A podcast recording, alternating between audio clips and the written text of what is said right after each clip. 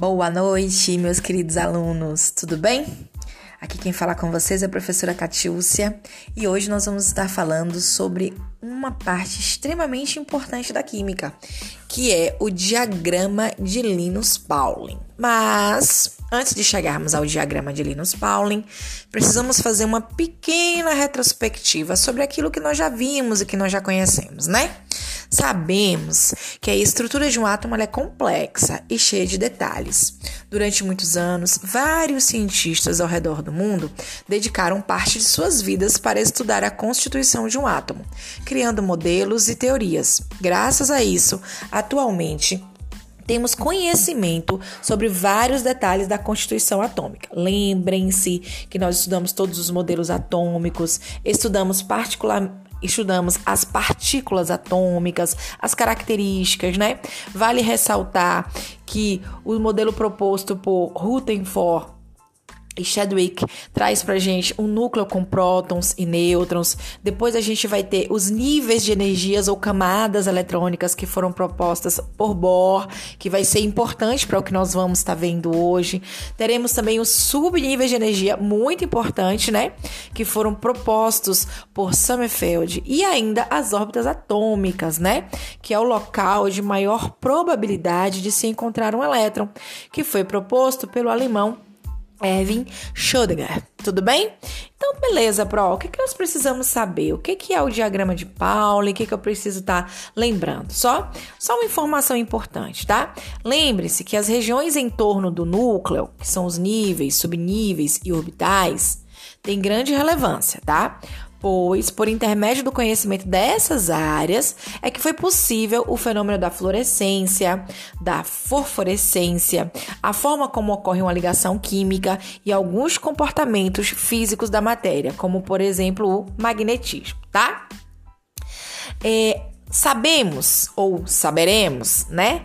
Estamos trazendo aqui hoje que nós teremos sete níveis de energia que serão representados pelas letras K, L, M, N, O, P e Q. Tá certo? Cada um, gente, com uma quantidade específica de energia.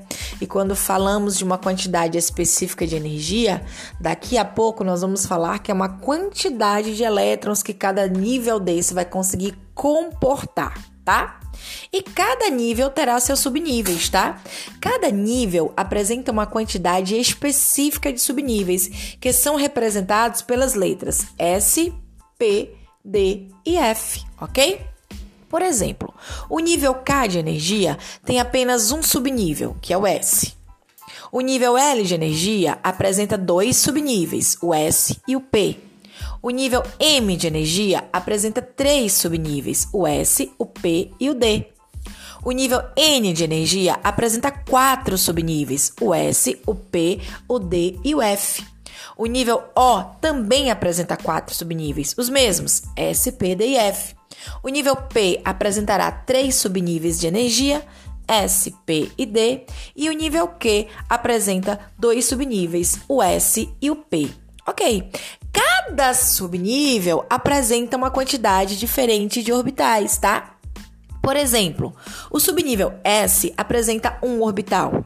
O subnível P apresenta pra gente três orbitais. O subnível D apresenta cinco orbitais. E o subnível 7, desculpa, e o subnível F apresenta sete orbitais. E aí é uma observação importante, tá? Em cada orbital, podemos encontrar no máximo dois elétrons. Assim, o número máximo de elétrons em um subnível é, observe, em cada orbital, podemos encontrar no máximo dois elétrons. Então, a partir disso, conseguimos definir quantos elétrons no máximo encontramos em cada subnível.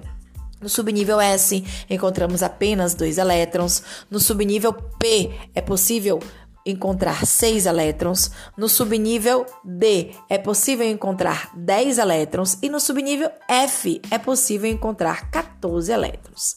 Gente, a parte interessante de hoje é que todo esse conhecimento que eu falei de nível, subnível, que é a distribuição de elétrons, né?